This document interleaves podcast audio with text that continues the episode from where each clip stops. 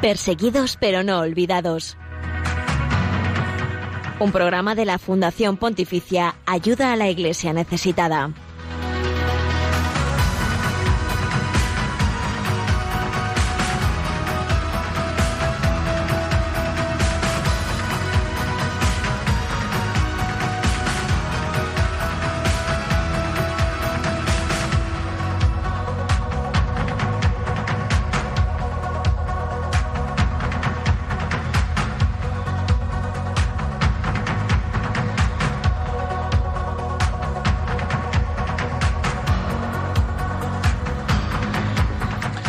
Las 11 y un minuto, las 10 y un minuto en las Islas Canarias. Eh, bienvenidos, estás escuchando Radio María, el programa Perseguidos pero no olvidados en colaboración con la Fundación Pontificia Ayuda a la Iglesia Necesitada.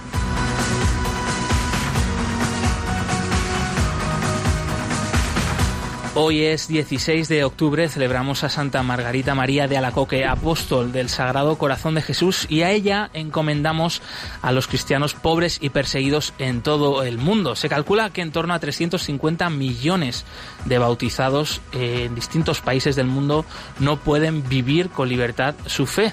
Ellos son los protagonistas de nuestro programa de hoy y más concretamente una cristiana con nombre propio que seguro que a muchos oyentes eh, les sonará.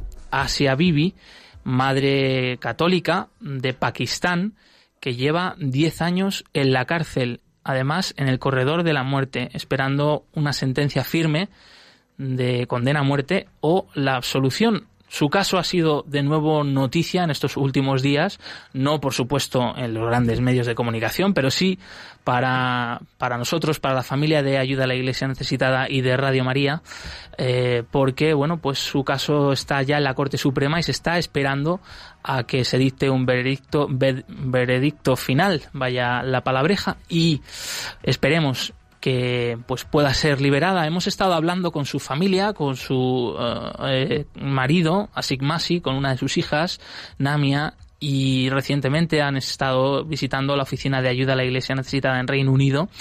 Desde allí nos han dado esperanzas eh, de que creen que es posible que, sea liberada. Así también lo aseguran otras fuentes desde el país, desde Pakistán, sus abogados y, otros representantes de los derechos humanos del país.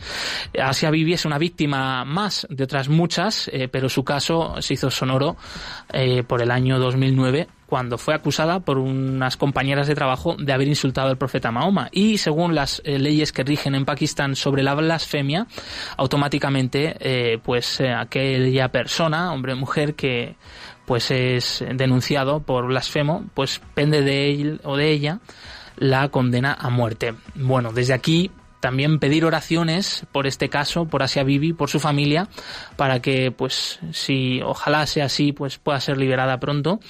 Aunque también, pues, grupos radicales de Pakistán han avisado ya de que, como se la absuelva, como se la deje marchar del país, va a haber consecuencias desastrosas. Esto lo han dicho grupos talibanes, otros grupos de presión islamistas. Y bueno, su caso ya ha dejado víctimas, eh, digamos, víctimas colaterales, ¿no? Como fue, por ejemplo, Sabad Bati, el ministro de las minorías de Pakistán, como fue también el, gobernador del Punjab, eh, Salman Tasir, musulmán y también defensor de la libertad de Asia Bibi y del fin de las leyes de la blasfemia y otros muchos ataques que se han cometido contra iglesias, contra sacerdotes a raíz de este caso, del cual vamos a estar muy pendientes y enseguida vamos a hablar de ello aquí en Perseguidos pero no olvidados.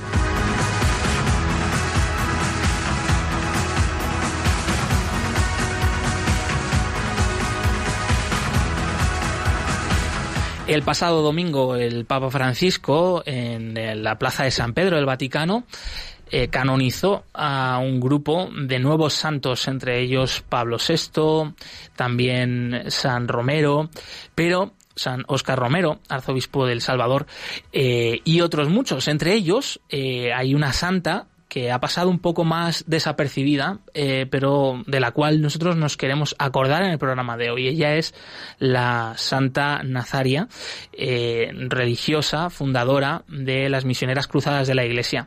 Ayuda a la Iglesia necesitada, ha apoyado mucho a esta eh, congregación, especialmente en Bolivia, donde pues esta religiosa estuvo como misionera y fundó allí esta congregación, más concretamente en la ciudad de Oruro, una ciudad muy pobre далее. Donde fundó lo que hoy se conoce como la olla del pobre, distintos comedores sociales, donde hasta día de hoy allí, eh, pues estas religiosas misioneras cruzadas de la Iglesia siguen trabajando por los más pobres y por la dignidad, especialmente también de las mujeres y de las mujeres trabajadoras. En unos minutos, eh, a lo largo del programa, escucharemos eh, un testimonio procedente desde allí, precisamente desde Oruro, a través del obispo de esta diócesis y de varias religiosas que llevan a cabo esta olla del pobre en la ciudad de Oruro, en Bolivia.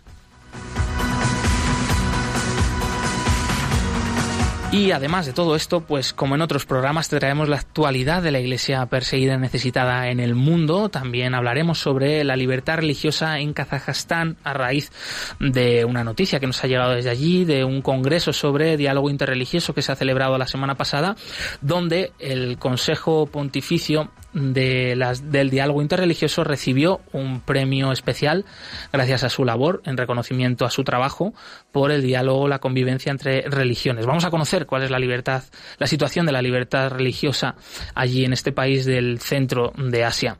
Y bien, te recordamos los otros canales también para poder contactar con el equipo del programa. Estamos en redes sociales, en el Twitter, arroba ayuda iglesneces, en Facebook ayuda a la iglesia necesitada, también en Instagram ayuda Iglesia Necesitada y por supuesto en el correo electrónico del programa perseguidos pero no olvidados arroba radiomaria.es. Y sin más dilación, pasamos a presentar al equipo que hoy nos acompaña. Ella es Nieves Barrera, compañera del Departamento de Promoción de Ayuda a la Iglesia Necesitada. Bienvenida, Nieves. Muchas gracias. Y bienvenido Javier Esquina en los controles como siempre. Hoy te traemos un reto importante, te ponemos las cosas un poco difíciles, amigo, pero sabemos que lo vas a hacer muy bien y te agradecemos mucho que lleves pues los mandos de este programa de hoy. Bien, no tenemos eh, hoy pues la palabra, las palabras del, del Papa Francisco recientes. Pasamos directamente entonces a contarte cuáles han sido las noticias en relación a los cristianos perseguidos y necesitados en el mundo en estos últimos días.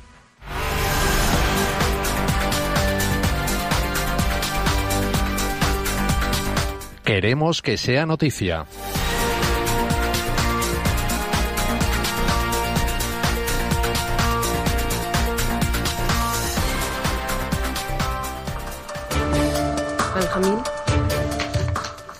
Nuevo sacerdote asesinado en México y ya son siete en lo que va de año.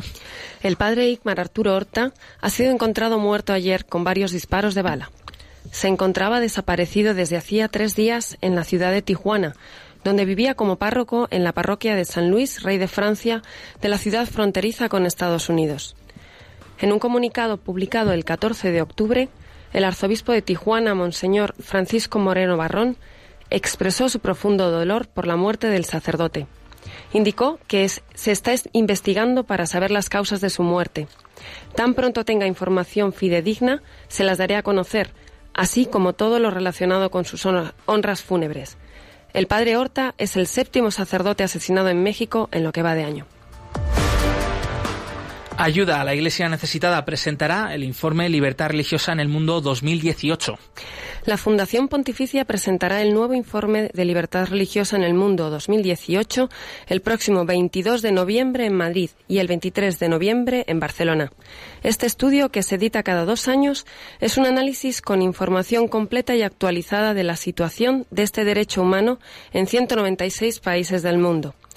El informe de libertad religiosa es el único informe sobre la libertad religiosa elaborado por una institución católica y da cuenta de la libertad religiosa en todo el mundo y referida a todas las religiones. La libertad religiosa está recogida en el artículo 18 de la Declaración Universal de los Derechos Humanos que cumple este año su 70 aniversario. Funeral por el obispo Padilla, prefecto apostólico de Mongolia, eh, que se ha convertido en un signo importante para la pequeña comunidad católica del país. El obispo Venceslao Padilla, prefecto apostólico de Mongolia, sufrió un ataque al corazón y murió el pasado 25 de septiembre, tres días antes de sus 69 cumpleaños. Monseñor Padilla era misionero filipino y el primer obispo del país tras el fin de la Unión Soviética. Ha sido enterrado en la capital, Ulan Bator. La misa fúnebre se celebró en la Catedral de los Santos Pedro y Pablo de Ulan Bator el pasado 14 de octubre en presencia de unas 1.500 personas. Fue realmente emocionante y la ceremonia fúnebre resultó en realidad una misa de acción de gracias, explica el padre Charles Fukuta, superior general de la Congregación del Inmaculado Corazón de María, a la que perteneció el obispo Padilla. República Centroafricana, el obispo de Cagabandoro denuncia gran inseguridad y acciones contradictorias por parte de la ONU en el país. Monseñor Tadeusz Cusi ha denunciado la inoperancia de la MINUSCA, la misión especial de la ONU para pacificar el país centroafricano, sumido en una guerra entre guerrillas desde 2013. Además, el prelado se pregunta sobre el movimiento forzoso de la población de unas zonas a otras, promovido por las tropas de las Naciones Unidas. La inseguridad debida a la presencia de grupos armados y bandidos tiene un fuerte impacto en las actividades pastorales. En la zona de Nenedele, Cababandoro, hay guerrilleros Seleka, y mercenarios sudaneses y chadianos que roban vehículos y motocicletas. Había planeado una visita pastoral a esa zona en diciembre de 2017, pero solo pude hacerlo en mayo de 2018, ha declarado la agencia Fides Monseñor Cudi. Da comienzo en Estambul una conferencia sobre ecumenismo y diálogo interreligioso promovida por la Misión Franciscana. Ha comenzado este lunes el vigésimo tercer curso de formación permanente para el diálogo ecuménico e interreligioso en la misión franciscana, organizado en Estambul por la Pontificia Universidad Antonianum y el Instituto de Estudios Ecuménicos de San Bernardino. El curso incluye intervenciones que profundizarán en el tema del diálogo islámico-cristiano en Turquía y en Oriente Medio, a la luz del famoso encuentro entre San Francisco de Asís y el sultán de Egipto Malik al-Jamil, que tuvo lugar en Damieta en 1219. Los perseguidos de hoy son los santos de mañana. Padre Berenfried van Straten, fundador de Ayuda a la Iglesia Necesitada. Todas estas informaciones, también aquellas eh, conocer diariamente la actualidad de la Iglesia perseguida, pues se pueden dirigir a la página web ayuda a la iglesia necesitada.org.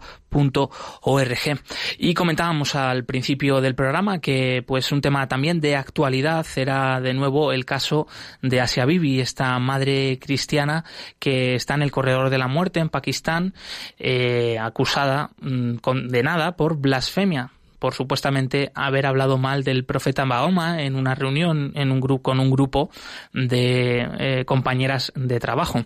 Esta madre cristiana lleva 10 años, casi 10 años en la cárcel se dice poco, esperando pues una sentencia firme. Su caso está ya en el Tribunal Supremo de Pakistán, en Islamabad, y la semana pasada los jueces eh, decían que ya tenían veredicto, pero que no lo podían hacer público. Un caso bastante raro que no se entiende demasiado bien, ¿no? Aquí en España, pero pues viendo la situación del país, la corrupción que hay, la presión de los grupos extremistas islámicos, pues se hace evidente, ¿no? Que este caso mm, pues va a hacer saltar chispas, ¿no? Metafóricamente hablando eh, el caso de Asia Bibi ya ha tenido sus víctimas, como decíamos, eh, el ministro para las minorías, el católico Sabat Bati, fue asesinado por defender públicamente a Asia Bibi, por defender su inocencia, por hablar contra la ley de la blasfemia, una ley totalmente injusta que condena a muerte a todo aquel que es acusado de blasfemia. Muchas veces los casos ni siquiera llegan a los tribunales porque los acusados son asesinados, linchados por, en la calle, en las comisarías. Otra víctima eh, fue Salman Taseer, el, em, el que fuera gobernador de la provincia del Punjab, musulmán en este caso, pero que defendió también públicamente a Asia Bibi. Y bueno, eh, hace unos pocos días eh, parte de la familia de Asia Bibi, más concretamente su marido Asik Masi y una de sus hijas, Insan Masi, han visitado la oficina de ayuda a la Iglesia necesitada en Reino Unido para pues dar una conferencia sobre, sobre la situación de Asia Bibi y sobre la situación de los cristianos en Pakistán.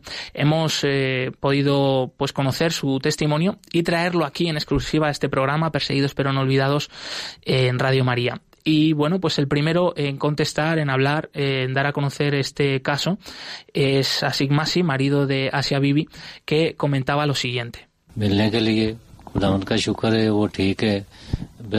Estamos esperanzados sobre la situación de Asia Bibi actualmente. Creemos que va a poder ser liberada, pero hay que esperar.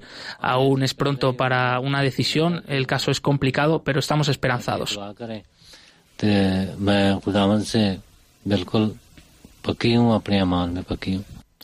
Desde que en 2009 Asia Bibi eh, fuese denunciada por varias compañeras de su trabajo por supuestamente haber hablado mal de Mahoma, eh, al haber compartido un vaso de agua, eh, una de ellas no quiso darle de beber porque era cristiana y ella comentó que Mahoma no le hubiese rechazado ese vaso de agua.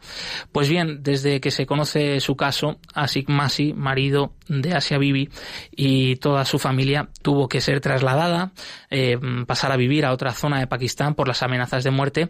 Desde entonces ellos también han podido pues dar a conocer este caso y pues hace unos días también eh, Asik Masi respondía así a los compañeros de ayuda a la Iglesia necesitada en Reino Unido.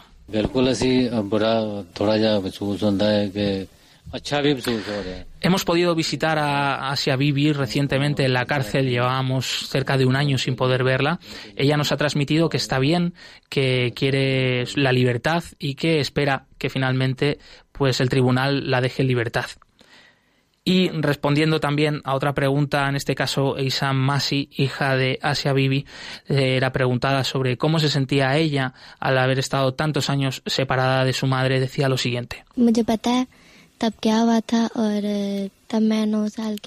Lo más duro de todo no han sido las amenazas de muerte, sino estar lejos de nuestra madre realmente.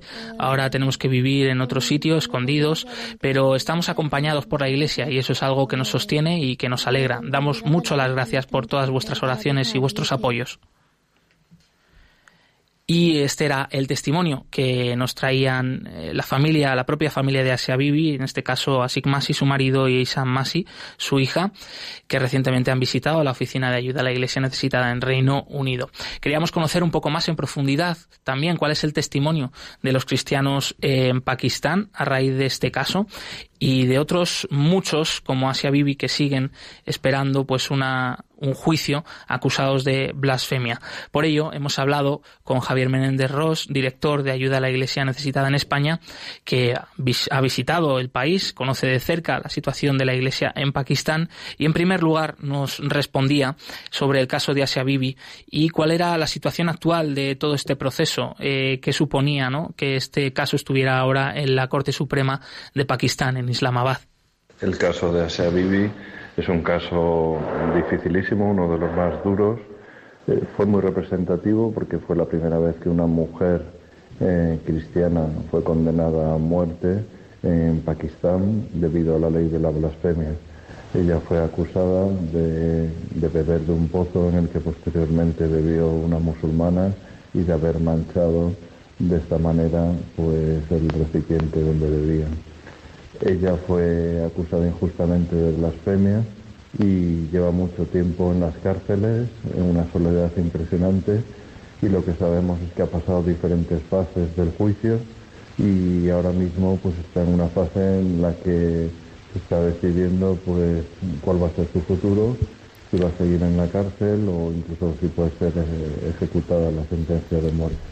Toda la sociedad eh, pakistaní, especialmente las minorías religiosas, entre ellos los cristianos, están pendientes de este caso de, Asia Bibi. Desgraciadamente, también los grupos islamistas y talibanes de Pakistán están haciendo presión para que Asia Bibi no salga de la cárcel, sino que sea condenada. Lo que sí es cierto es que hay un rayito de luz, un rayito de esperanza. Por eso Javier Menéndez Ross nos comentaba, pues que podría suponer que Asia Bibi fuese finalmente liberada después de nueve años en el el corredor de la muerte. El hecho de que exista la posibilidad de que pueda ser liberada hacia Bibi sería importantísimo para los cristianos eh, y yo creo que en general no solo para la comunidad cristiana sino para toda la sociedad eh, porque rompería con, esa injusticia tan terrible de ser acusada por la ley de la blasfemia. Lo que pasa es que su liberación es muy difícil porque los grupos más radicales de Pakistán están absolutamente en contra y movilizan a muchísima masa humana dentro del país El caso de Asia Bibi es, eh, sin embargo, la punta del iceberg de una situación pues enquistada en Pakistán y que hace muy difícil la vida de las minorías religiosas. Los cristianos de Pakistán eh, no solo pues están amenazados por esta ley de la blasfemia que les pone en una situación jurídica complicada, ¿no? De condena de muerte si son descubiertos que han hablado en contra de Mahoma o del Corán. Esta ley es usada, ¿no? Injustamente para acusar a cualquiera. A veces también las acusaciones son entre vecinos por rencillas familiares, etcétera, ¿no? La situación de los cristianos en Pakistán va mucho más allá. Ocupan los peores puestos de la sociedad, los peores trabajos. No se les permite el acceso a determinados puestos públicos. Por supuesto, no pueden ocupar cargos de gobierno y no obstante, la Iglesia allí tiene otras muchas necesidades, ¿no? Debido a la situación de pobreza. Javier Menéndez Ross nos comentaba cuáles eran, pues, esas necesidades que tiene la Iglesia en Pakistán. Yo estuve en Pakistán hace unos años, pude convivir con los cristianos de este país. Me impresionaron muchísimo la fuerza que tienen, la fe, pese a las muchísimas adversidades que tienen. Conocí a cristianos que habían perdido a, mujer, a hijos en atentados radicales eh, islamistas y en todos ellos me impresionó el afán de perdón, el afán de reconciliación, el no ser, no tener ese rencor hacia el que les ha causado daño, sino simplemente un deseo impresionante de querer vivir en paz y en libertad y eso es lo que añoran y la enseñanza que a mí me han dado los cristianos de este país. Los cristianos de pakistaníes, como decíamos, en una minoría, dentro de las minorías apenas el 1% de la población, en torno a un millón de personas en un país eh, superpoblado donde hay cerca de 200 millones de personas. Sin embargo, su presencia es muy necesaria. Javier Menéndez Ross nos respondía a, según él cree, cuál es la importancia que tienen los cristianos de Pakistán para él mismo, que los conoce de cerca, que les ha visitado. La iglesia de Pakistán es una iglesia formada por ciudadanos de tercera clase, por lo cual lo que necesita es que la dignidad que tienen como seres humanos y ciertamente como hijos de Dios sea reconocida, que dejen de, pasar esas injusticias que sufren, esa discriminación tan grande que tienen en este país. Evidentemente ellos necesitan potenciar eh, toda la labor que hacen los sacerdotes, las religiosas y los laicos, que son importantísimos de cara a, la catequesis que dan a distintas familias. Pues en definitiva lo que necesitan es libertad, eh, reconocimiento respeto y que puedan vivir en paz. El hecho de vivir la fe amenazados por grupos extremistas, por estas leyes de la blasfemia y por una situación de, pobreza, como decía Javier Menéndez Ross, director de ayuda a la Iglesia necesitada, los cristianos de Pakistán son eh, pues ciudadanos de tercera categoría, les, les da a los cristianos pues una serie de, de cualidades. Eh, también pues la Iglesia está bendecida por una serie de, de carismas que la hacen un poco diferente al resto de iglesias en el mundo. Por eso la última pregunta a la cual respondía Javier Menéndez Ross era precisamente qué diferencias veía él entre los cristianos de Pakistán y la iglesia aquí en España. La diferencia principal entre los cristianos de Pakistán y los de España, en España tenemos la facilidad para ir a cualquier templo, para tener misas a todas horas, para practicar nuestra fe en libertad, en todos los sentidos, para poder cambiarnos de religión. Ellos, sin embargo, viven la fe desde una discriminación profunda que se hace a toda la comunidad cristiana, Muchas veces para asistir a sus misas tienen que atravesar auténticamente muros, alambradas, eh, necesitan personal armado vigilando para evitar los coches bomba en sus iglesias. Saben que incluso ir a misa les puede convertir en blanco, en diana de atentados terroristas, como así ha sido en el pasado. Entonces viven la fe desde una situación de riesgo desde una situación de discriminación y nosotros en España pues al final nos quejamos simplemente de que no nos gusta este sacerdote o esta iglesia cuando tenemos todo favorable para vivir nuestra fe de una manera eh, fácil, natural y comprometida. Por eso mismo ellos son un ejemplo para nosotros, son un ejemplo de perdón y luego tienen una cosa muy bonita que es una devoción intensísima y profunda a la Virgen María que les da fuerzas para vivir la fe, esta fe que tienen que, que vivir en dificultades.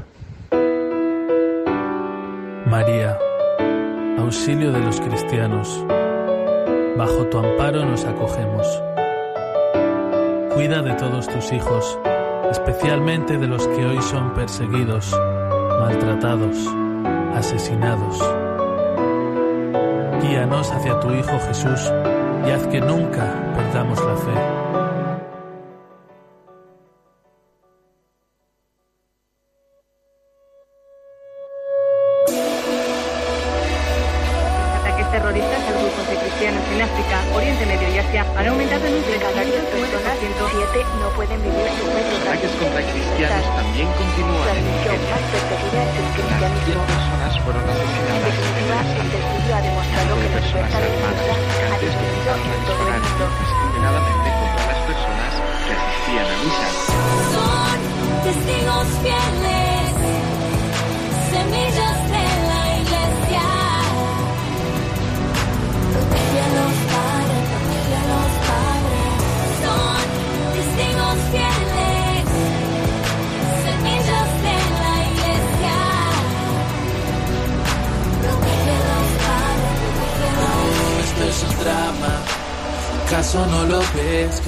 decididos por confesar su fe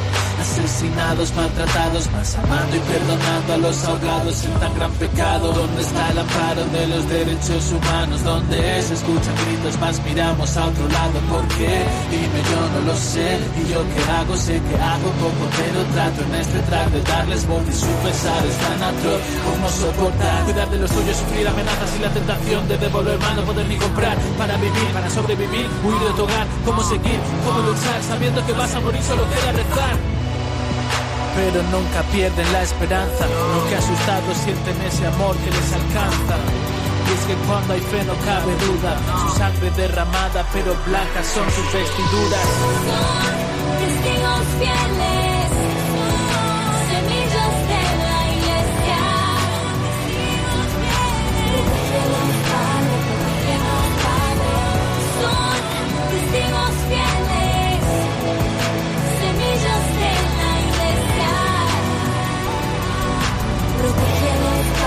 Yo, no somos de este mundo, vivimos por amor, sangre y sudor en las sandalias del pescador, Estás escuchando Radio María, el programa Perseguidos pero no olvidados con el equipo de la Fundación Pontificia Ayuda a la Iglesia Necesitada. Este espacio radiofónico donde la iglesia pobre y perseguida es la protagonista. Escuchábamos la canción Cristianos Perseguidos del grupo de rap NFTW en colaboración con la artista Atenas Benica. Y bueno, pues esta canción nos pone de nuevo en camino, en marcha para seguir, continuar con el programa de hoy. Eh, además, eh, queremos recordarles los otros canales eh, para que puedan contactar con el equipo del programa. Estamos en redes sociales, en el Twitter arroba ayuda neces, también en Facebook ayuda a la iglesia necesitada y en Instagram ayuda iglesia necesitada. Por supuesto, en el correo del programa perseguidos pero no olvidados arroba radiomaria.es y queremos también saludar antes de nada a la gente que nos está siguiendo desde el streaming, el Facebook Live de Radio María. Eh, sé que hay mucha gente no solo de España, sino de muchas partes del mundo, especialmente Latinoamérica, pero también Estados Unidos, Australia.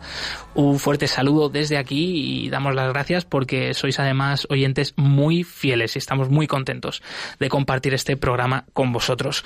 Comentábamos que el pasado domingo, 14 de octubre, fue una fiesta muy grande para toda la Iglesia Universal en la plaza de San Pedro del Va- del Vaticano. El Papa mm, Francisco eh, canonizó a un grupo de santos, entre ellos eh, pues grandes santos de nuestro tiempo como San Pablo VI o San Romero, San Oscar Romero, eh, arzobispo del Salvador.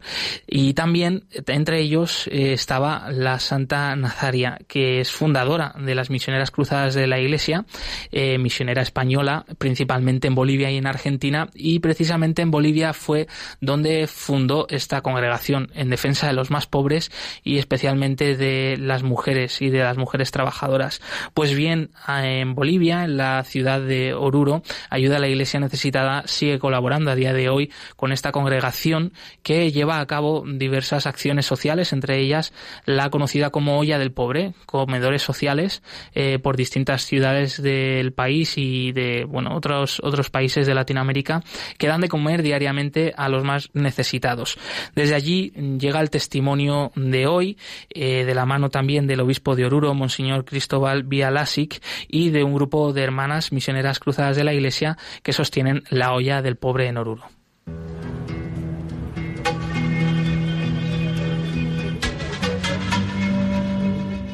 La Iglesia está siempre atenta a, todos los sectores, como el Papa Francisco dice, despreciados, marginados, y eh, parece que estamos mejorando.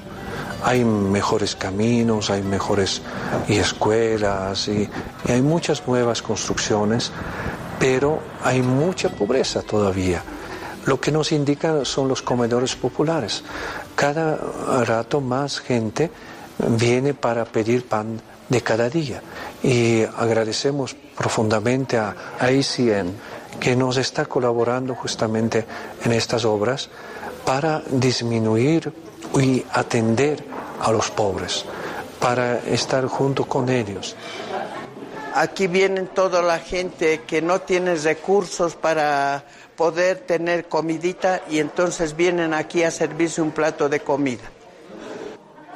Nuestra madre fundadora ha organizado el comedor que se llama la olla del pobre. Pueden entrar el que pasa. No decimos usted no es de aquí. Vienen hasta 200. Al entrar les hacemos rezar y después hacemos todo lo posible para que ellos se vayan contentos y queden satisfechos. Vamos a dar gracias al Señor porque ha muerto por nosotros para librarnos del pecado, ¿no? En el nombre del Padre, del Hijo y del Espíritu Santo. Amén. El compromiso por los pobres es el compromiso de defender la imagen de Dios en los hermanos. Muchas veces una imagen ultrajada, pisoteada, donde no pueden vivir.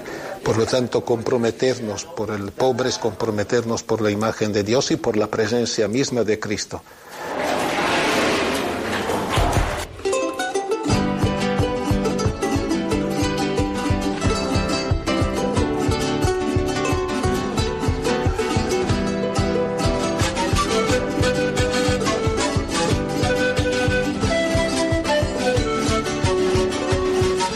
Pues este ha sido el testimonio del programa de hoy desde la ciudad de Oruro, desde Bolivia. Nos hablaba eh, el obispo de la ciudad, Monseñor Cristóbal Vialasic, y un grupo de hermanas eh, misioneras cruzadas de la Iglesia que sostienen la olla del pobre, una iniciativa que da de comer a decenas de personas cada día, sostenida por ayuda a la Iglesia necesitada, y que es legado de la nueva santa de la Iglesia, Santa Nazaria Ignacia March, que fue canonizada también el pasado domingo junto a San Pablo VI y a San Oscar Romero.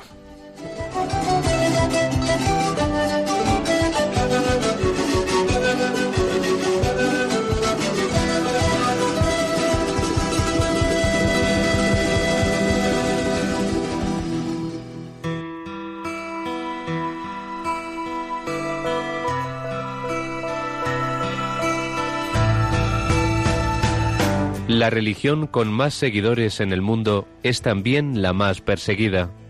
Descubre la realidad de los cristianos perseguidos y necesitados en Perseguidos pero no olvidados, un programa de ayuda a la Iglesia necesitada en Radio María.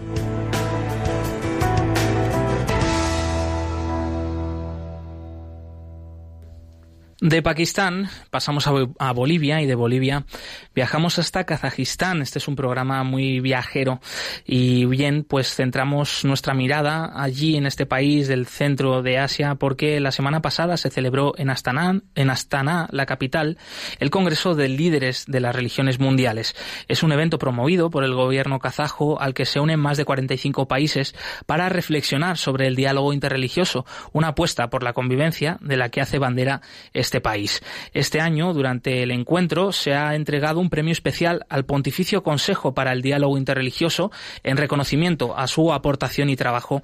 Por todo esto, queremos conocer cuál es realmente la situación de la libertad religiosa en Kazajistán de la mano del informe Libertad Religiosa de Ayuda a la Iglesia Necesitada.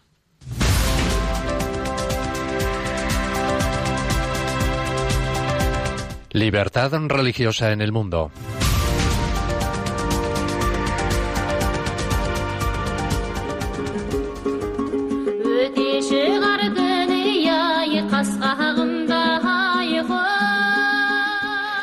Desde su independencia, Kazajistán ha sido un país de estabilidad en una región marcada por conflictos étnicos y religiosos. Sin embargo, la situación actual es menos tranquilizadora que en el pasado. La desaceleración económica del país ha provocado temores de inestabilidad política. En opinión de muchos observadores internacionales, esto explica por qué las elecciones presidenciales previstas para 2016 se adelantaron hasta el 26 de abril de 2015. El resultado electoral fue la reelección del presidente saliente, Nursultán Nazarbayev, que ha liderado esta antigua república soviética desde 1989. La actividad religiosa en el país se rige principalmente por la ley sobre religión promulgada en 2011, que prohíbe todas las actividades religiosas no registradas. La distribución de literatura y otros materiales de carácter confesional fuera de los lugares de culto está prohibida, al igual que la importación de material religioso sin autorización previa por parte de la Agencia de Asuntos Religiosos, el organismo responsable de la formulación e implementación de la política estatal con respecto a las cuestiones religiosas. También está prohibida toda actividad misionera no registrada y el proselitismo. Otras restricciones a la práctica libre de la religión están contenidas en las leyes sobre extremismo, que se aplican a los grupos religiosos y otras organizaciones y que permiten al gobierno, una vez que ha identificado a un grupo como extremista, prohibir sus actividades y criminalizar a sus miembros. Los nuevos códigos penales y administrativos que entraron en vigencia en enero de 2015 contemplan sanciones económicas aún más severas para las actividades religiosas no autorizadas, con multas que pueden llegar a los 50.000 euros. Kazajistán, que alberga a más de 100 grupos étnicos diferentes y 40 confesiones religiosas, ha tratado de presentarse como un paradigma de coexistencia pacífica entre los diferentes grupos étnicos y religiosos. Con este fin, en 2003, el presidente Nazarbayev estableció el Congreso de Líderes de las Religiones Mundiales y Tradicionales, una plataforma trienal de diálogo. Sin embargo, ha habido muchos signos de la creciente divergencia entre las proclamaciones oficiales de tolerancia y la aplicación real e inconsistente de los derechos religiosos, con enormes diferencias entre el tratamiento de aquellas religiones consideradas tradicionales, el Islam suní de la escuela de Hanafi, la ortodoxia rusa, el catolicismo, el luteranismo, el judaísmo y aquellos considerados no tradicionales que con frecuencia operan en un clima general de escepticismo, sospecha y discriminación, tanto a nivel social como a nivel de las autoridades gubernamentales. En total, hay unas 3.400 organizaciones religiosas registradas en el país. La denominación cristiana más grande del país es la ortodoxa rusa. Los informes sugieren que se respeta a la comunidad católica, aunque muy pequeña en todo el país, con alrededor de 150.000 fieles, el 1% de la población.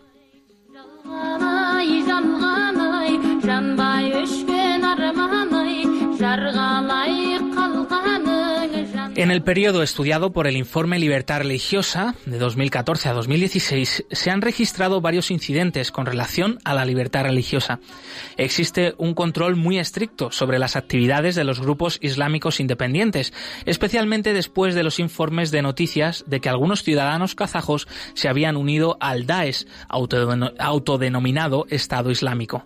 Particularmente afectados son aquellos que se cree que son miembros del movimiento misionero islámico Tabligh Jamaat que fue fundado en India en 1926. El grupo fue expulsado de Kazajistán en 2013 y, calificó, y se calificó como movimiento extremista. Desde diciembre de 2014, 15 personas han sido encarceladas con sentencias que van desde 15 meses hasta casi 5 años por el cargo de pertenecer a este movimiento. Otras nueve personas están actualmente en prisión preventiva en espera de juicio.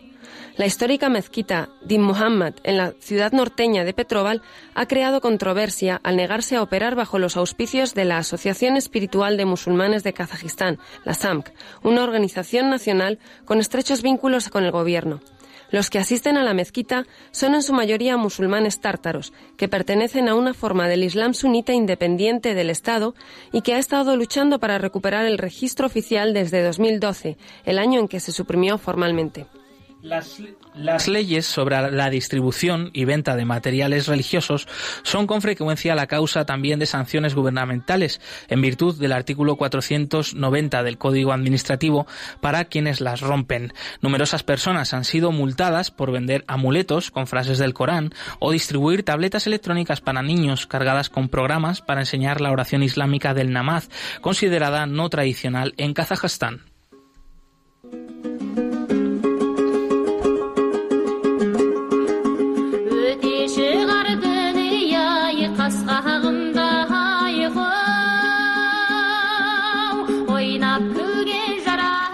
Es llamativo el caso de Iklas Kazukasov, miembro de la Iglesia Adventista del Séptimo Día, de 54 años de edad y padre de ocho hijos.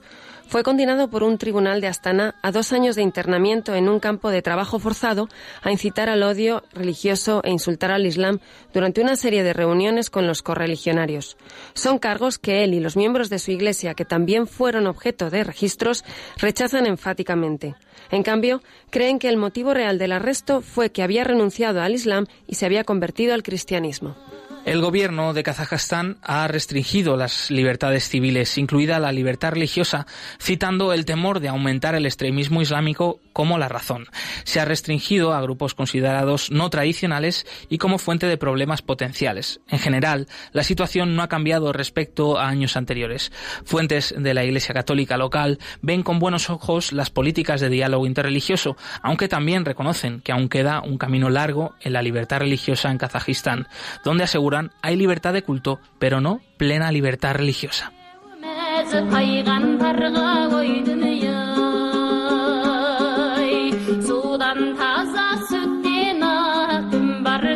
El informe completo de la libertad religiosa en Kazajistán y sobre cualquier otro país del mundo se puede consultar en la web ayuda a la iglesia necesitada.org.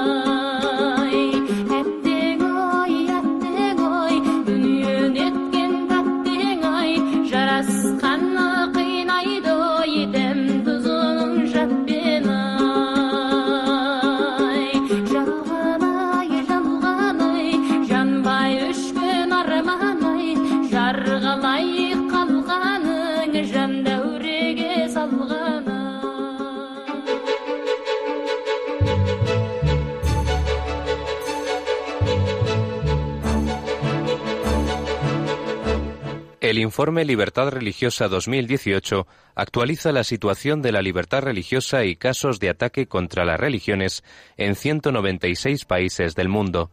Será presentado por la Fundación Pontificia Ayuda a la Iglesia Necesitada el próximo 22 de noviembre a nivel mundial. No seamos indiferentes ante una realidad que afecta a millones de personas en los cinco continentes, especialmente a los cristianos en China, Irak o Nigeria.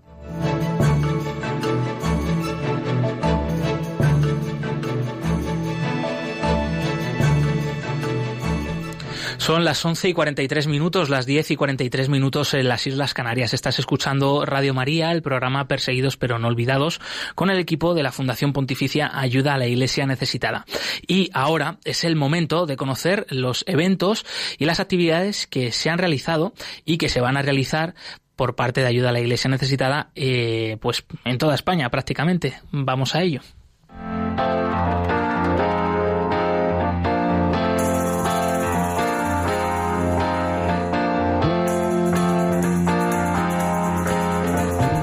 Cerca de ti.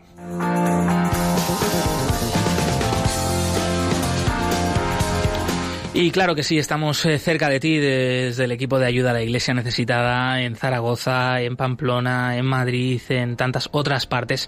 En primer lugar, ponemos el foco precisamente en Zaragoza, donde hasta el pasado domingo se ha celebrado la exposición La Belleza del Martirio, con una acogida, la verdad, bastante generosa por parte de todos los zaragozanos, de los aragoneses y de todas las personas que pues han acercado a Zaragoza, además en esos días de la fiesta del Pilar. Hablarnos sobre esta exposición, cómo ha sido la acogida y esos últimos días de la exposición, tenemos al otro lado del teléfono a Patricia Marte Arena del equipo de ayuda a la Iglesia necesitada en Zaragoza. Patricia, bienvenida.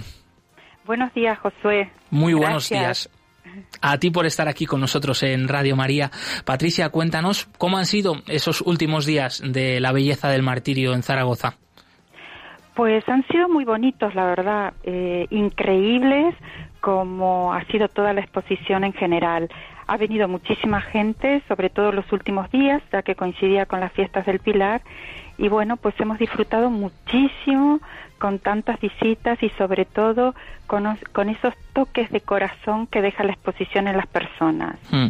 ¿Cuántas personas, eh, Patricia, habéis calculado más o menos que han pasado por allí, por el Museo Alma Mater, donde ha estado esta exposición? 3.021 personas han pasado desde el día de la inauguración hasta este domingo que hemos eh, cerrado ya la exposición. O sea que mucha visita, mucha. Pues sí, pues sí, estáis eh, de enhorabuena. Entonces, eh, vuestra delegación de Zaragoza ha sido también un momento pues para servir, ¿no? Para darlo todo. la verdad que, sois un gran testimonio de todas las personas que han pasado por allí. Tú que has tenido la oportunidad de acompañar a grupos de visita, de hacer de guía, de acoger a la gente. ¿Hay algún feedback, algún comentario, algún testimonio de que te haya pues tocado especialmente el corazón? ¿Algún comentario de alguien que ha visto la exposición y que, le ha llamado la atención algo en concreto?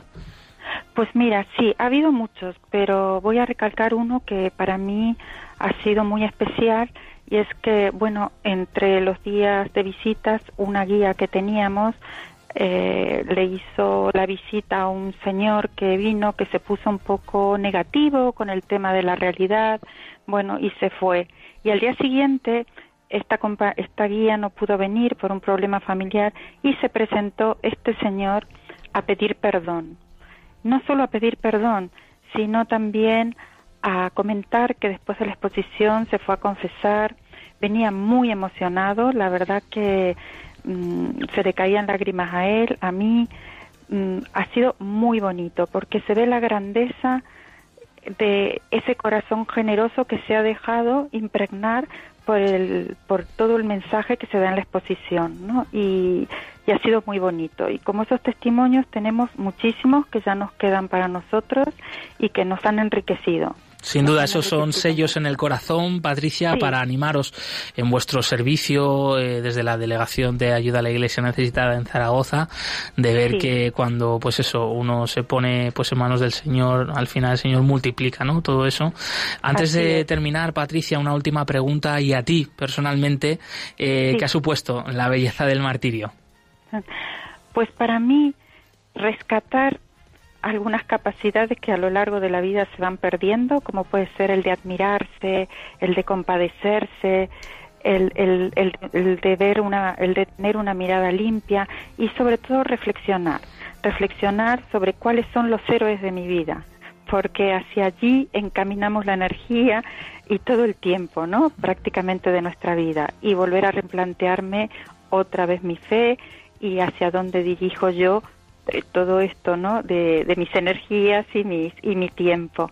Así que para mí ha sido, ha sido realmente un honor poder poner voz a los que no la tienen y sobre todo estar en este equipo de, ayuda a la iglesia necesitada. Hmm. De nuevo, muchísimas gracias de verdad por haber sostenido esta gran exposición La belleza del martirio que contaba pues en distintos espacios la realidad de los cristianos perseguidos hoy y de mártires de nuestro tiempo del siglo XXI. Patricia Marte Arena es eh, delegada de ayuda a la iglesia necesitada en Zaragoza. Un fuerte abrazo, Patricia. Muchas gracias, Josué. Muchas gracias. Eh, Podría dar el último agradecimiento, sobre todo al arzobispo, al arzobispo de Zaragoza, don Vicente Jiménez Zamora, al vicario general, don Manuel Almor, y a Marta Ruiz Berrueco, que es adjunta al ecónomo de la diócesis, y todo el personal del museo, porque gracias a ellos, o sea, realmente ha salido esta exposición adelante aquí en Zaragoza y, y bueno, y también a todos nuestros compañeros de, de toda España y especialmente de Madrid. Muchísimas gracias. Un fuerte abrazo. Gracias a ti, Patricia. Gracias, José. Gracias, adiós.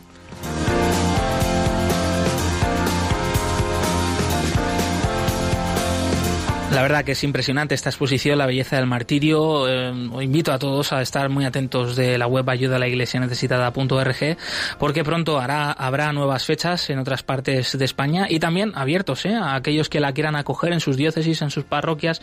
Eh, bueno, requiere una implicación grande, ¿no? Porque es una exposición bastante grande, ambiciosa, pero da muchos frutos.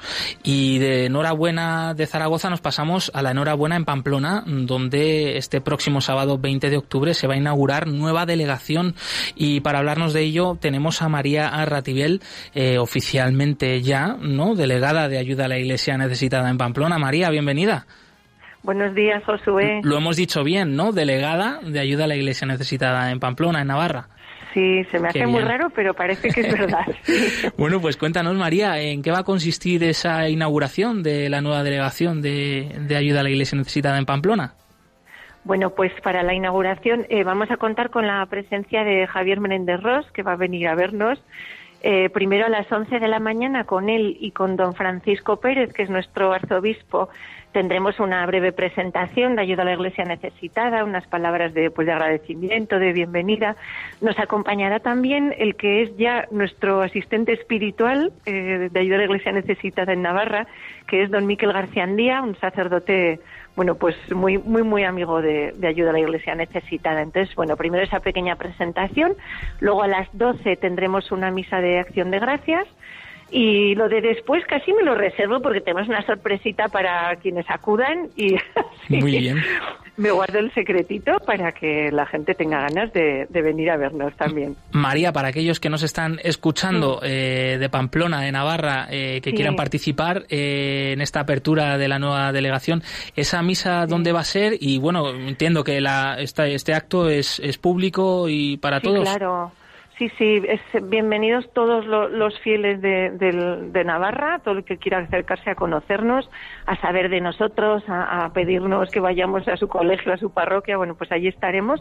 Todo se va a desarrollar en el Seminario Conciliar en la Avenida Baja Navarra de Pamplona, que es donde tenemos la sede. Ahí es donde vamos a, bueno, tenemos ya una pequeñita oficina que, que el obispo la bendecirá y tanto la presentación, todo lo que te estaba contando va a ser allí en el seminario y la misa en la capilla mayor del seminario. Qué bueno. Marta, esto, María, perdona, eh, lleváis ya un tiempo trabajando, ¿no? Aunque ahora se abre eh, sede físicamente, ¿no? Delegación Sí. físicamente. Eh, ¿Qué aporta ayuda a la Iglesia necesitada a Pamplona, a Navarra, a los cristianos de Pamplona y a toda la sociedad de Navarra?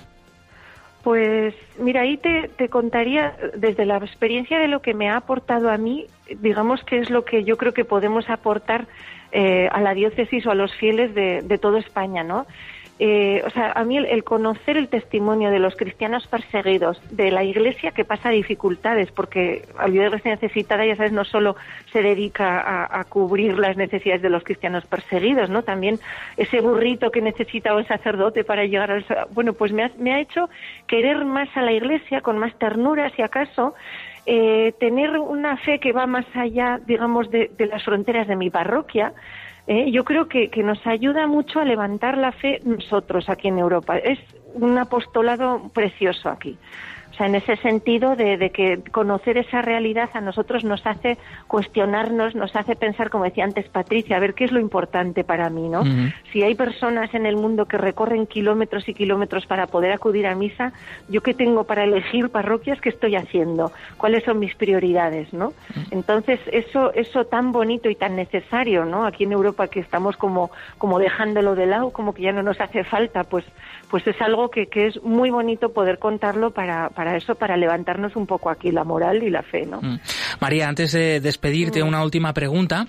Eh, te hemos preguntado qué aporta ayuda a la Iglesia necesitada, pues a la Iglesia en Navarra y a la sociedad en Navarra. Al revés, ¿no? ¿Qué, cómo, qué puede aportar, ¿no? Los, los cristianos de Navarra, la sociedad de Navarra, pues a los cristianos eh, pobres y perseguidos en el mundo. ¿Cómo podemos eh, colaborar con vosotros ahora que vais a tener ya por fin delegación allí en Pamplona? Sí. Bueno, pues eh, primero está la- el, propio trabajo de los voluntarios que, que es dar a conocer esa realidad, ¿no? Si no se conoce, no, no se les puede querer, no se puede rezar por ellos y no se puede tener ganas de ayudarles económicamente también, que también es necesario.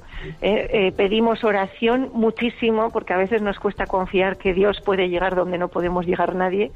Entonces esa oración es muy importante. Hace unos días hemos tenido una vigilia aquí preciosa en, en Pamplona por los cristianos perseguidos y hablábamos de eso, ¿no? Qué importante es la oración y cuánto se nos se nos olvida. Y por supuesto, pues esa, esa ayuda material que, que es indispensable también. Para poder llevar la palabra de Dios hace falta poder imprimir unas Biblias, pues, pues así mil, mil ejemplos, ¿no? Mm. Entonces, bueno, pues a ver si nosotros podemos darlo a conocer y, y que empiecen ya a querer a esos hermanos que, de los que se tiene tan poca noticia, incluso dentro de la Iglesia, ¿no? Pues la cita es este mismo sábado 20 de octubre, apertura de la nueva delegación de ayuda a la Iglesia Necesitada en Pamplona. Eh, tienen toda la información en la web ayudalaiglesianecesitada.org. María Ratibel, delegada de ayuda a la Iglesia Necesitada en Pamplona. Gracias por haber estado con nosotros. Gracias a vosotros. Un Gracias fuerte por abrazo. vuestro trabajo, Josué. Hasta pronto. Adiós.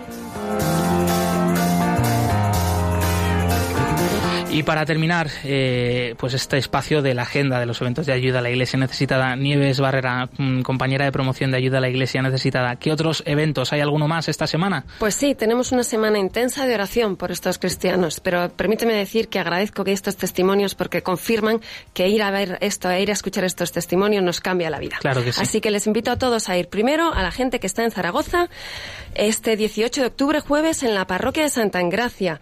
A las 19.30 habrá una oración por los cristianos perseguidos. El 19 de octubre en Torrijos, Toledo, tenemos una noche de los testigos y contaremos con un testimonio eh, que nos vendrá a contar cómo en, República Centroafricana y en, toda esta parte del mundo los cristianos viven la fe. Será a las 8 de la tarde en la parroquia colegial del Santísimo Sacramento, además en su quinto centenario. Y por último, tenemos el 20 de octubre en Granada a las 20.45 otra vigilia por los cristianos perseguidos en la parroquia de San Juan María Vianney. Yo les invito a todos a que vengan y agradezco a los que han venido, como hemos tenido en el Encuentro Madrid, que, que ha sido increíble ver a todos los, lo- los que nos conocen, ponerles cara y poder compartir testimoniazos como el del obispo de Bangasú, que realmente, como digo, los veamos, los escuchemos o los leamos, nos cambian la vida. Pues muchas gracias, Nieve Barrera, compañera de promoción de Ayuda a la Iglesia Necesitada, por contarnos la agenda de los eventos de Ayuda a la Iglesia Necesitada, por haber compartido una vez más el programa aquí con nosotros. Eh, tenemos que despedirnos, eh, se nos acaba el tiempo. También agradecemos a Javier Esquina en los controles. Hemos hablado de nuevo del caso de Asia Bibi, esta madre cristiana condenada a muerte en Pakistán, que pues su está eh, su proceso pues en el Supremo de Islamabad, esperando a poder ser absuelta o no, aunque hay esperanzas. La familia, su familia, así nos lo ha contado eh, recientemente, entre ellos su marido Asik Masi y una de sus hijas Eisam Masi, y que han estado aquí con nosotros en el programa. También hemos hablado de Oruro, de, de esta pues obra de caridad como es la olla del pobre, puesta en marcha por la nueva Santa, Santa Nazaria, y también hemos traído la actualidad de la iglesia perseguida y necesitada en el con ello la situación de la libertad religiosa en Kazajistán. Aquí dejamos el programa de hoy, continúa la programación en Radio María, por supuesto con el rezo del Ángelus, y nos vemos la semana que viene, el próximo 25 de octubre a las 11 aquí en Radio María. Esto ha sido todo, movidos por el amor de Cristo al servicio de la iglesia que sufre. Un fuerte abrazo y hasta pronto.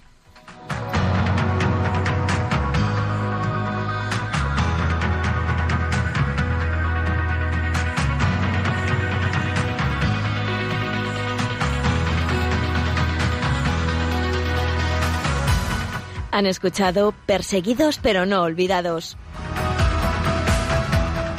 Un programa de la Fundación Pontificia Ayuda a la Iglesia Necesitada.